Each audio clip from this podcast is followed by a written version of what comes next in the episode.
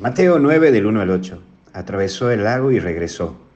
Lo primero que vamos a ver es un paralítico y que refiere a una persona que no puede ser independiente de sí misma, pasa a depender de otros. Esa persona que tiene parálisis existencial, que vos mismo podés asumir con tu vida, pasa siempre a depender de otros y no hacer las cosas por vos mismo. Es que vos buscas depender de otros. Es atarte a lo que otros digan y peor aún, que otros decidan por vos. Esa parálisis incluso te lleva a que no actúes por tu vida en sí mismo, sino que te convertís en un espectador de tu propia vida, sin asumir los goces y tampoco sin asumir los errores, sino más bien culpando a otros de lo que te pasa. No dejes que esa parálisis existencial tome tu vivir, tome tu vida, hacete cargo de tu vida y deja de estar buscando que otros asuman tu vida. Pero aparece esto de la fe de los hombres, porque la persona que te quiere, quiere tu libertad. Vuelvo a repetirte, la persona que te quiere, quiere tu libertad y no que te ates a su persona. Vuelvo a repetirte porque me parece muy interesante para que lo tengas en cuenta en tu vida afectiva. Si estás de novio, estás de novia con alguien, si estás en un matrimonio y te quita la libertad y te ata a su persona, no es bueno. Es por ello que una persona buena y de fe te lleva a Jesús, para que seas libre y actúes por vos en vos.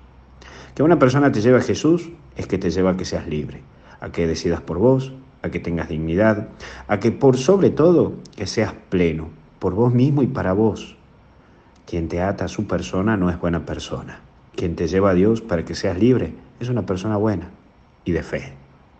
Por último, los escribas. Siempre habrá personas que te ataquen y te critiquen cuando hagas algo por los demás. Mira, cuenta la historia de Einstein en que un día estaba invitado a dar una clase magistral en Alemania. En el transcurso de su clase empezó a poner la tabla del 9 y cuando llegó a 9 por 10 se equivocó y puso 91 en vez de 90. ¿Sabes qué? Toda la clase era un silencio, había estado como media hora en una clase en pleno silencio, pero en ese momento todos comenzaron a reírse por su equivocación y algunos hasta se burlaban. Nadie entendía que la clase magistral no había terminado. ¿Sabes por qué? Porque Einstein, como buen enamorado de la vida que era, hizo este planteo. Señoras y señores, con esto quería dar una gran enseñanza de la vida. Estuvieron en todo el transcurso de mi clase callados, pero en el momento de mi equivocación actuaron con risas y burlas. Así es la sociedad y la humanidad en sí. Cuando uno hace bien las cosas, nadie te felicita ni te anima a seguir. Más bien, siguen callados. Pero cuando te equivocas, nadie mira el historial de tus logros. Más bien te atacan, ridiculizan y hasta se te ríen. Por eso, querido amigo o amiga, hoy mira tu vida con ese todo. Y si te equivocaste o si te equivocas y se ríen, no tengas miedo. La vida sigue. ¿Y sabes qué? Tus logros del silencio pesan más que las risas sociales momentáneas.